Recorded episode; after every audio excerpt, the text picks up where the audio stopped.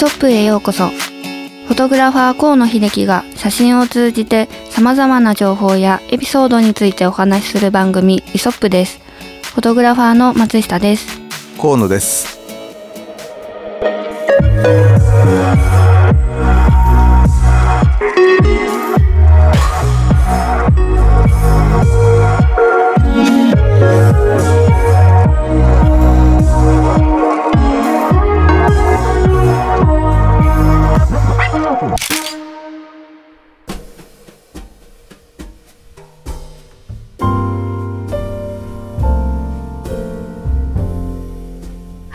ことで、えー今回は元月刊カメラマン編集長坂本直樹さんをゲストにお迎えしました。いらっしゃいませ。こんにちは。どうも、こんにちは。えっ、と、ではですね、えっ、と、坂本さんの自己紹介という感じなんですが、はい今回は私と河野さんから、うんえっと、ご質問する形で、あの、ご紹介いただいいきます。ね。さ、はい質問で攻めるっていう感じがいいね。ねはい。それでは、私、フルネーム坂本直樹と申します。6代目月間カメラマン編集長を10年。その後1年半置いて、8代目編集長をしている最中に2020年えー5月号をもって月間カメラマンはこの世から消えてなくなりました。という経緯、11年半編集長をえー月間カメラマン史上では歴代最長の編集長。なぜ長くできたかというと、やっぱり優秀だったから。ということにつきますね。はい。そうですね。なるほはい。ど。素晴らしい自己紹介だね。はい。うんそんな坂本さんは、うんえっと、モーターマガジン社さんで、最初に配属になったのはどこだったんでしょうか？あのーモーターマガジンという会社は、はい基本的に社名からもわかるようにエンジン、モーター、つまり四輪車、二輪車の専門出版社なんですよ。で、基本的に入ってくる人たちは、車の雑誌が作りたい、オートバイの雑誌が作りたいという人間だけが基本的には入ってくる。僕もモーターマガジン社に入った時は、1981年でした。カメラマンなんていう雑誌は知りませんでした。で、もちろんカメラというもの自体には興味はなくて、オートバイが好きだから入りました。で、最初に配属になったのは、オートバイ広告部という営業ですね。当時の社長の方針で、編集に行く前に営業に配属させて、1ページ、うん万円のお金を取ってくる苦労を、まず現場でね、革靴をすり減らして、それから編集やりなさい。いきなり編集で偉そうな態度を取るのはまかりならんということで、2年営業に行ったんです。今、現存している、えー元月間カメラマン、今カメラマン編集部あるんですけれども、ムック体制として、はいその残りの長川、森田、両名も営業にいて、それから編集畑ということになってますね。はい。ちゃんとそういう黄金のレールがあるわけですよね。あるんですよ。そこはそれでね、ええうん正しかったなと僕も思います。そうすると、月間カメラマンの方にはいつ頃から？その後、営業で2年した後に、えー四輪の編集部、別冊ホリデーオートという、主に、えー暴走族を対象とした雑誌がありまして、中古車と暴走族の車、あの、車雑誌。これが、まあ、すごく売れてたことは売れてた。広告もすごく入ってて、ふわふわだったですね。で、そこに、えーっと、3年、4年ぐらいいて、1991年の4月からカメラマン編集部に配属になりました。そして、91年から、えー2020年の4月までカメラマンっていうことになってます。なるほど。えっと、移動、その月間カメラマンに移動に決まった時のぶっちゃけた感想というか、最初その二輪だったりとか四輪だったりで入られて、カメラマンっていうもの自体、その雑誌自体、ご存知なかったって先ほどおっしゃってたと思うんですけど、実際どうだったんでしょうか？いや、でもね、入社した時は知らなかったんですけれども、それは入社して3年も4年もすればその雑誌は分かってるわけで。で、えっ、と、間口が広いなっていう印象があって、つまり、四輪とか二輪って、もうなんか狭いんですよ。いつも会う人は一緒。うんで、本当おいもう会うレーサー、会う自動車評論家、もう決まってるのね、A さん、B さん。で、そこから広がらないんだけれども、カメラマンの紙面構成をずっと見てたときに、毎月いろんなブランニューな写真家がいっぱい登場してて、いろんな出会いがあるな。面白そうな雑誌だなと思ってたのは事実なんで、もちろんサラリーマンだから移動しろと言われてノーはないんだけれども、僕は喜んでカメラマン編集部に行きました。え、それで最初の担当は何だったんですか？担当はね、いや土新人がまずやらされるのは、はい。あの、読者のハガキが来る読者売買コーナー。私のカメラレンズ売ります、買います。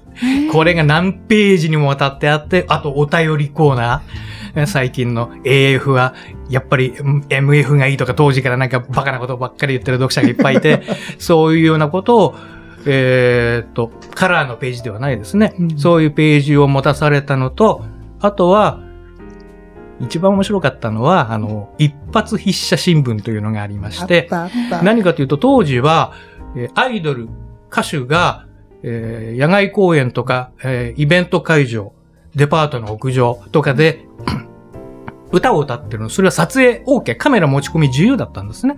で、素人の人たちが 300mmF2.8 っていう高級レンズをつけてカメラに、もちろんフィルム。で、撮ってすぐに現像して、原宿の駅前で売ったりしてる。そういう時代だったんですよ。その一発筆写新聞っていうのを読者から募って、どんどん編集部に段ボール一箱ぐらい毎月送られてきて、その写真を僕がセレクトして面白そうなカットを載せていったから、えー4ページから6ページぐらいだったかな当時1990年前半っていうのがあった。それを長らく担当したのはありましたね。で、ちょっと面白いエピソードが一つあってね。は一発筆写って別にアイドルだけのえー写真を載せるわけではなくて、はい。えーっと、うちの読者が撮った、えー自分の恋人とかのポートレート写真も普通に載せてたわけ。うん。あ可愛かったり、エッチだったりしたら僕がもうそれで載せちゃうわけ。ある時ね、あの、女子校の先生から、はい。あの、投稿があって、すごい可愛い女子生徒撮ってるポートレート。はい。で、先生の立場を利用したポートレート。ああった。今でもね、はっきり覚えてるの。その清水って言うんだけど、僕より年下だったんで、僕が、あの、投稿に対しては僕がコメントを書くわけ。これ可愛いね、エッチだね、とかいろいろバカなこと書いてたんだけど、その清水って先生が、あの、持ってきた写真がすごく可愛かったんでの、採用したの。で、そこのコメントに僕がね、今でもはっきり一時句間違えずに覚えてるのは、そうか、清水は女子校の先生か。いいな女子生徒いっぱいいて、一人ぐらいレイプして殺して埋めたって分かりゃしねえよなって書いたら、大反響があって、もう、読者から、ふざけんじゃねえよ、この坂本ってやつ。今だったら絶対載せられないんだけど、もうね、30年ぐらい前ね。それ、僕の責任じゃない？よね、何があっても。それは編集長の責任じゃない？僕じゃない？僕下っ端の編集者で、面白ければいいと思って載せてるわけで、すごい反響があって、こいつは許せないっていうのがあって、それが一番のその頃の思い出です。そうですよ。時代ですよね。時代もう今ならありえないですよありえないねありえないねうんなるほど。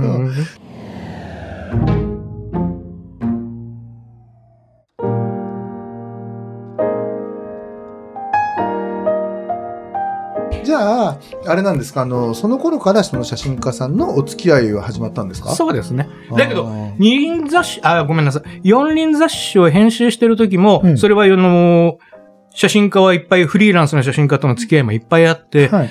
うちの写真部の写カメだけでは賄いきれなかったので、毎月いろんな方と触れ合う機会はありましたね。ああ、いや、なんかね、もう本当に月間カメラ、まあ僕らが知ってる、僕が知ってる頃のカメラマン編集部の、なんていうかな、こう、外交担当というかね、なんかもう写真家、ほぼ、ほとんどもう坂本さんがね、あの、存じてて、あの、写真展に行くと必ず坂本さんがね、うんうん。あの、いるというね、ぐらい、すごくこう細かくこう、写真展にお顔を出したりとかして、あの、言ってたんで、うんすごいね、いつからなんだろうっていうのを思ってたんですよね。それはね、そそんな最初の頃じゃないですね。もうちょっと後になってからですね。うん。うなるん。ほど。で、実際どうなんですか？こう、多くのこう写真家を、ええまあ、み見ていてですね、その全体、全体的な印象なんですけども、写真家という職業に対して、坂本さんってどんな印象を持ってるのかなっていうふうに。印象ね。はあのー、僕が親で。息子や娘がいて、で、お父さん、僕は高校卒業したら、就職もせず、大学にも行かず、フリーの写真家になりたいと思います。って言った時に、そうか、よく決心してくれた。お父さんは嬉しいよ、なんて言うわけがない。ふざけんじゃねえよ、そんなヤクザみたいな仕事。許されるわけねえだろっていう、それがフリーランスの写真家の印象。まあ、ぶっちゃけ人間としてはそう思うんだけれども、ただ、あの、子として付き合うと、やっぱり個性的な人がすごく多いんで、僕はもう本当に毎月、毎年いろんな何十人何百人の方と付き合わせてもらって、本当にカメラマン編集部で仕事ができたことを誇りに思ってますし、嬉しく思ってます。うんすごいよね。でもやっぱり断るんだ。そうですね。あ、でもそうだよね。えーで、あの、坂本さんが初めて、えー手にしたカメラっていうのは、言ってもね、ええあかねちゃんや小野さんは知らないよ。知らないかな、えーペトリ V6。知ってます。ペトリ V6 っていうシャッターが斜めについた一眼レフカメラにお金がなかったので標準レンズをつけずに 135mm の F4 のレンズをつけてはいなんでそんなの買ったの？一つ。もう目的はただ一つね。はい。今、なあの、大手の写真家さんの奥さんになっている南沙織さんという人がいました。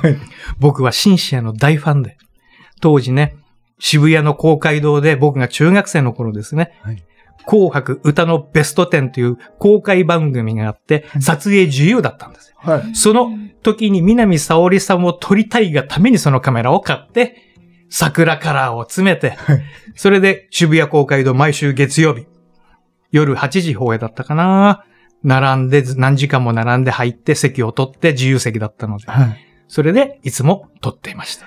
へーだからもう、50年ぐらい前から渋谷の、あの、公園通りという名前、パルコが立つか立たないか頃から、うんあの辺を僕はカッポして歩いてたんで、この変貌ぶりはびっくりですけどね。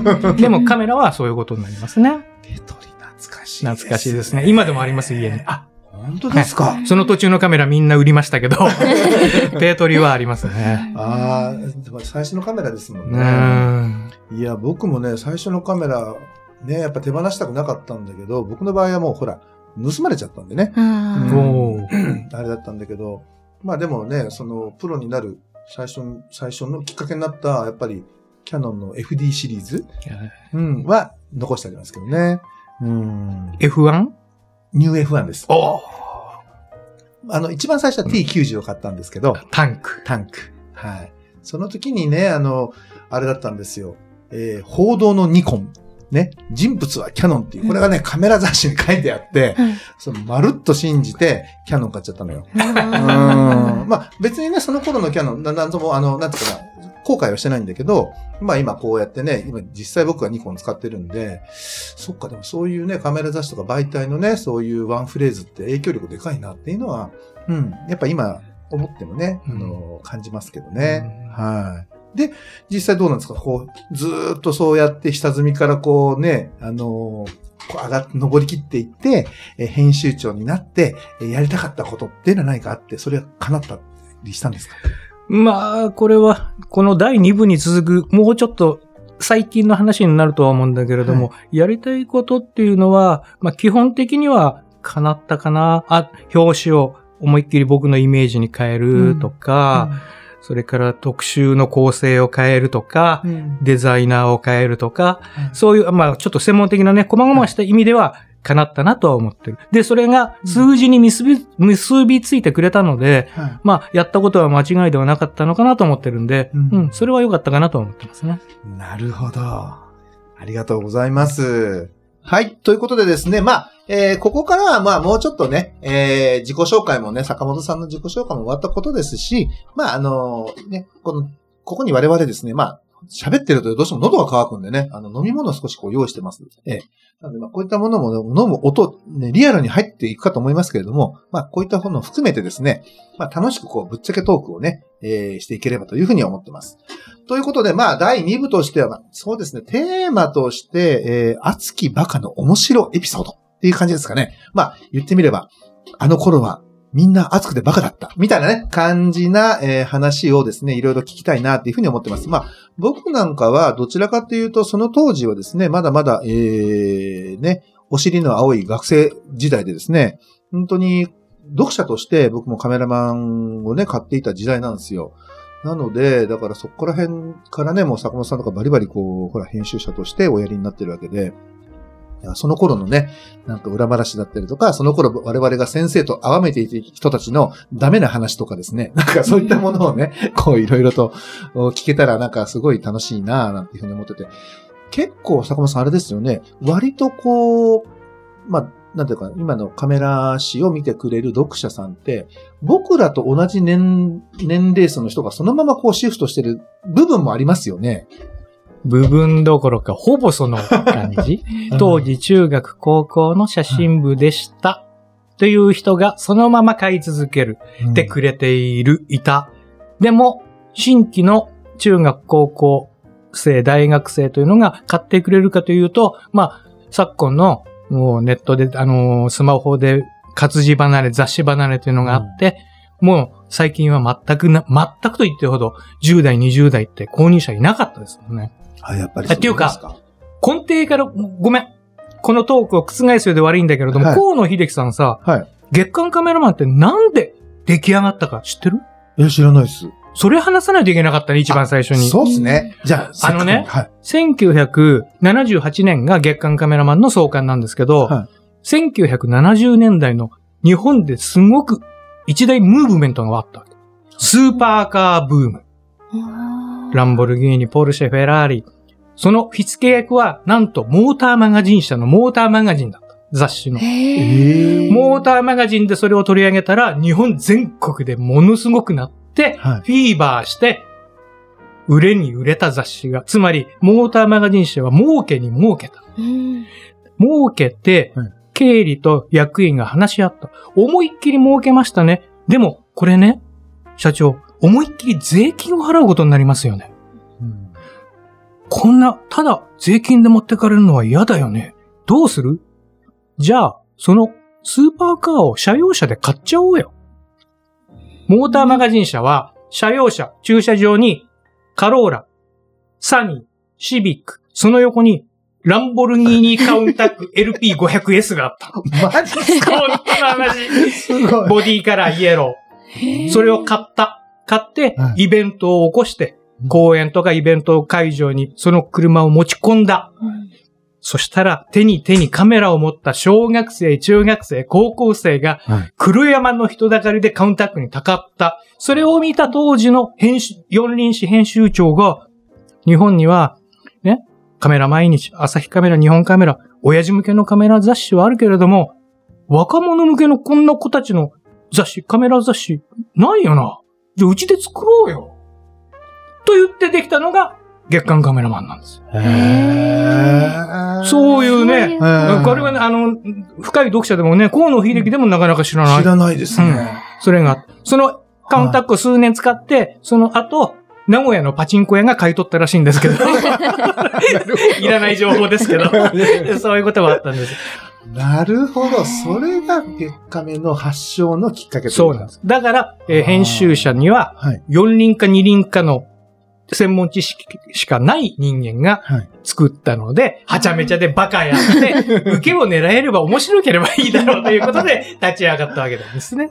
いや、でも、あれじゃないですか、その、まあね、その、内容ははちゃめちゃでね、バカですごく良かったと思うんですけど、表紙にやっぱタレントを持ってくるって相当ハードル高かったんじゃないですか？あ、その辺のあれは僕はもはう、もう、物心ついた時には表紙がタレントだったので、はいその辺の逸話はね、よくわかんないんですよね。でも、作ってと思うのはは、いタレントの方が楽。他そうですかのね、あの雑誌のように、うん毎回えー全然違う人物だったり風景だったり、そっちの方が僕は大変だと僕は思いますね。うん。あそうですよね。まあ、あの、プロダクションもね、しっかりしてるところがしあの、うん多いから、割とこうちゃんとね、スケジュールも合わせてくれるし、もしかしたらそうかもしれないですね。いやでもねうん表紙はね、河野秀樹が表紙を担当してくれた時が一番楽。担当者としては。何にもやんなくていいんだもん。いきなりある時携帯が鳴って、来月何月何日にタレント誰々さんで、どこどこのスタジオ押さえましたんでよろしくで、それで終わり。何にもやんないの担当者。またその話はね、後半にあの持ってくる。そうそうそう後半の話前半はほら、僕の知らない月間カメラマンをこう語っていただくっていうね、あコーナーなんでね。はい。うん、じゃあ、面白いエピソードをね、ええ言うと、はい。先ほど松下さんから、ね坂本さん何の担当してたんですかってありましたけど、はいもう一つ思い出しました。フォトコンテストを担当してました。フォトコン。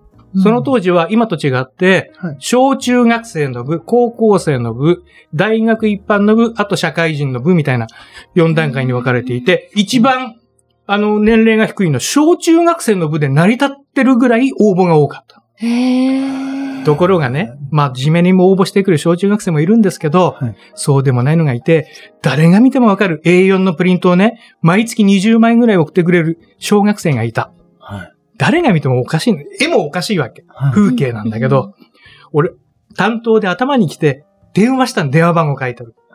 で、〇〇ちゃん、応募してくれたんで、ちょっと写真についてお話聞きたいんで、電話かかっていただけますかと言ったら、電話に出た、おそらくおじいちゃん、孫の写真のことを私が指導してしいますので、私に聞いてください。明らかにこのクソじじいが取って応募してるだろう、お前、みたいな。あそそういう人は電話したら翌月から一切応募はなくなりますね。で、それはまあ面白いっていう。もう一つもっと面白いのは、はいある小学4年生の男の子が応募してくれた縦一のポートレート写真。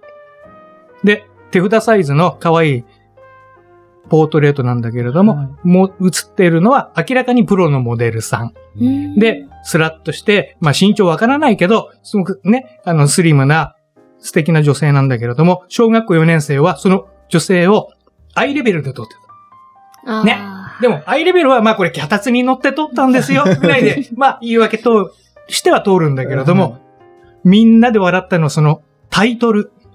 小学校4年生の〇〇ちゃんね。はいそのポートレートのタイトルが、はいある女。ありえねありえねえ。もうね、ありえない。電話する気もないよ、そんなのね。ってそういうことがね、数々あった。ええじゃあ、やっぱりあれなんですね。みんなやっぱり乗りたいと。乗りたいのと、はい賞金稼ぎ。うんだって、小中学生の部でも一般の、競合している一般の部でも、賞金は一緒、一緒なので、一等賞だと当時は1万5千円とかそのくらいだったかな。でもそれもらえるんだから、倍率の低い小中学生に応募した方が絶対いいじゃん。まあ確かにそうですよね。いや、みんなやっぱ、ね、その当時から小賢しいことを考えるんですね。ある女って。小学校4年の男の子がある女って書くか。絶対考えられないな、みんな。ええすごいな僕がでもね、読者っていうか初めて月刊面を買ったのは、やっぱね、カメラを手にしてからだから、中3、中学3年生になってからですね。いくつ？いくつじゃない？何年 ?1900。1900何年になるんでしょうえーっと、何年だ？中3は13歳。10生年月日に13を足してください。68に13足すと7 81? 81年4月1日に僕はモーターマガジン社に入社しました。マジですか？はそうなんだ。はい。だからその時に、あの、そう、カメラを、まあ、あの、友達のカメラがね、すごくかっこよく見えて、で、それで、なんだろう、あの、ただただかっこよさっていうところだけで手にしたのよ、僕の場合は。だから何の、何が撮りたいとかそういうのは全くなくて。うん。で、その中で、でもまあせっかくカメラ買ったならね、何かこう、どうやって使うのかとか、まあどんな、えー被写体があるのかとか。だって田舎とか見てるとね、本当にあの、なんかスルメゴ干しだったりとかそういうのしかないんでね。あの、島根と浜田なんでね。だから、あとはなんか声を担いで歩くおばあさんとかさ、そういうのを、あの、被写体なかったので、いや、なんかまだ他に可能性があるだろうっていうところで、やっぱりね、あの本で、えー見識を広げなきゃっていうところで、まあ、本屋に行ったわけ。まあ、その時に手にしたのが、やっぱ月間カメラマンだっていうのがあって、キャパは出てたよね、もうね出。てました、出てました。出出たばっかりかな。81年だったら。そうですよね。で、で、それからですよ。それでまあ、多分、あの、ほら、お小遣いにもね、限度があるので、本当は2冊買いたかったんだと思うんですよ、当時も。なんだけど、どっちかを買うってなった時に、キャパの方がどちらかというね、カメラをどう楽しむかっていう、ちょっとこう方向に僕が感じられて、で、月カメはなんかむしろ、じゃあそのカメラを使ってどう撮るかっていうところに、えーちょっとこう方向がね、若干違ってた気がするの。で、僕的には学びたいっていうのがあったんで、で、月カメの方を選んで、そうするとね、いろんなわからないことが出てくるわけよ。うん。で、わからないことを今みたいにネットがないから、えキーワード検索もできないと。うんそうすると、例えば僕がすごく興味を持ってたのは、フィルムに興味を持ってたんですよ。だって、写真を撮るときに何を買って、何に写すかっていうと、フィルムに写すわけじゃない？はい。だから、あの、ネガじゃなくて、そのポジ。うん、ポジを、ポジを撮りたいっていうふうに思って、やっぱみんなプロの人がポジ、あの、スライドというかね、ポジを撮ってるんでね。だから、そのカラーリバーサルを撮りたいっていうので、じゃあカラーリバーサルどうやったらいいの？何を使えばいいのとか、もうわかんないことだらけで、でその当時、コダクローム64っていうのがね、あのね、懐かしいでしょ ?64。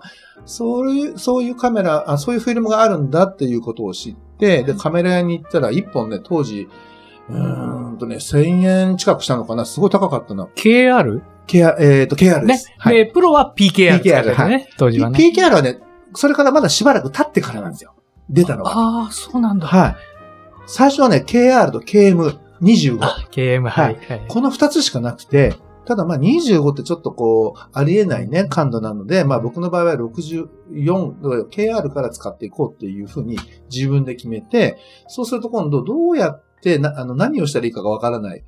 から、もうコダックにもうハガキ書いて資料くださいって言って、もう質問をね、もう、なんもうなんか20も30も書いて、それプラス資料があったらくださいって言ったら、すっごい当時、長瀬産業。ね。うんはいはいはいはい。あの、親切にね、資料くれたりとかして、やっぱそういう、うーそのメーカーさんからのそういったサポートとかで知識をまあ膨らませていく中で、まああとじゃあ実際にどう撮るかっていうところで月間カメラマンを、えー糧にして、まあなんか自分でね、あの、島根の田舎で、あの、まあ独学で頑張っていくわけですよ。はい。はい。うん。ねえ。だけどまあ、でもそうだよね。でね、やっぱり今、あの、多いのが、当時から見てましたよっていうね、やっぱ、も、今でもど月カメ、あ、今でもっていうか、あの、ずっと月カメを購読してらっしゃってて、年代が僕らと同じ人とか、あーなんかがすごく時々こうね、応援のこう、はがきとか、あのメールとかをねうん、くれたりするんですよ、今でも。うん、そうでしょうね。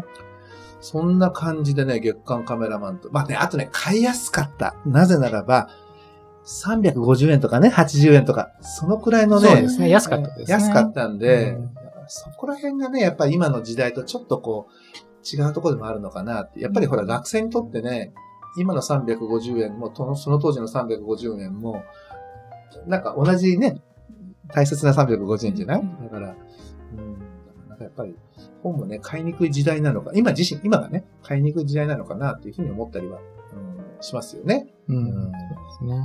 で、実際どうなんですか？それでまあ、その前半、ね、まあ、まあ僕らが学生時代含めてなんですけれども、えーこれはすごいな、カメラマン、もしくはこれはすごいな、写真家みたいな、なんかそういうちょっとこう、坂本さんの中で記憶に残るエピソードとかっていうのはあったりするんですか？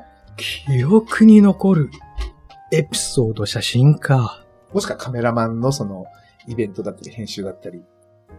そうですね。あるっていうのは、僕は自分の快感しか追い求めていないので、あの、他人はどうでもいいんですよね。で自分がいかに楽しむかっていうことを考えて、はいあの、雑誌の編集に携わってきて、まあそういうやつが編集長になっちゃったわけで、一番ね、やったわけなんですけれども、さっきフィルムの話が出ましたけど、当時は何十種類、50種類、60種類の、えーリバーサルネガカラーが日本で売られていて、月間カメラマンが売れた企画の一つが、このすべての日本で手に入るフィルムのテストっていうのを毎年4月号でやってたんです。うん4月号ということは、撮影は2月になるんですね。2月になるっていうことは、関東で撮っても、この絵になんないんですよ。あの、色がないから。うん枯れてるから。じゃあどうしよう。雑誌は売れてたんで、はい編集長、僕は沖縄に行ってロケしますよ。モデルも連れて行きますけどいいですね。モデルに3名連れて、はいカメラマンもちろん連れて、うん僕も行って、で、フィルムは、えー宅配便と僕が、じあの、手で持っていくのと、二つに分けて、なん、事故があったら怖いので。はいそして、沖縄にタイアップの企画書を出していて、ホテルに。はい安く泊まって、予備日という口実で、2、3日多めにとって、ずーっと沖縄にいるわけですよ、2月。あったかい沖縄に。ね、僕がすることは、まあ、車のレンタカーの運転ぐらい。はいで、あとは夜もモデルの接待。ね。まあ、紙面はまあ、大変なんですけど、作るのは何十種類もフィルムがあるので。でも、可愛いモデルさんと、予備日は撮影日と同じぐらいあったんで、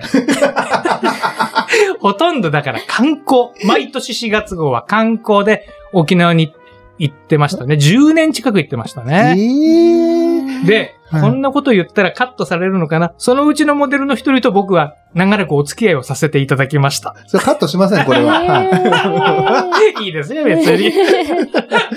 本当ですそうかいうこともありましたね。えでエピソードって、まあ僕がね、気持ちいいエピソードがいっぱい 語られるんですけどね。うんただ、一言言えるのはやっぱり、どんな写真家にあっても、かなりの人数、パーセンテージで、昔月間カメラマンを読んでいましたとか、月間カメラマンのフォトコンテストに応募して、鉄道写真で同賞になったので、それで僕は自信を持ってプロの道を歩もうと思いましたとか、うん。そういう話は、ほ枚挙にいとまがなし。すごくいっぱい聞いて、すごい、それは聞いた時は本当に嬉しかったですね。そうですよね。はい、本当に。だってほら、前はね、なんかあの、そのほら、なんだろう、えー、まあ、プロの卵というか、持ち込み企画とかね、ちゃんとそういう受け口というか、窓口を設けてましたもんね。はいあの、うんまあ、最近までっていうか、まあ、読者持ち込みコーナはい。ーとかを設けて、35歳以下のプロはまとまず、えー写作品を持ち込んでください。僕が見ますよ、みたいな形でやって、そういう人の中からピックアップして、今、ね、名前言っていいのかな？こう、巣立っていった写真家は、はいうんいっぱいいますね。内田幸雄とか、うんうん。ね藤井智弘とか、まあ、はい。何人もいるんですけど、まあ、三崎奈々っていうのは、その後、うちの編集部員になったんで、まあ、ちょっと別格なんですけれども、彼女も今写真家として大成してますけれども、そういう企画もありましたし、当時はやっぱり読者参加型っていううん、企画がすごく多かった。ミノルタがね、美女里、美女の里巡りで、いや、お世話になりました。ね、河野秀樹が一番ね、恩恵を受けてると思うんだけれども、それはミノルタタイアップ。はいで、コンタックスがタイアップしたのは、えーポートレート教室って読者を呼んで、女優さんを立たせて、で、みんなでその女優さんを取って、プロが公表する。うん。そのモデルさんの一人が浜崎あゆみさんですからね、今から思い返すとへね。ー浜崎あゆみを読者に撮らせてたんですよ、代々木公園で。ありえない。今思ったらありえない企画。そうですね。今、今で言うと、だから誰？何？今で言うとだ、誰になりますか今は知らないから、松下くんどうぞ。え、誰になりますか？まあ、はい。でもね、当時浜崎あゆみさんはアーティストというよりは、あの、タレントだったの。タレントだから、まあ、どちらかっていうと、そういうね、あの、グラビアに登場したりとかするような、こう、セクション、歌を歌うというよりは、要はじビジュアルをこう、見せていくっていう風な方向性のタレントさんだったから、まあまあ、ありえますよね。まあ、それがほら、こうね、いろんな、まあ、紆余曲折あって、まあ、そうやって歌を歌って、アーティストでこう大成功を収めているっていうのが、まあ、現在、じゃない？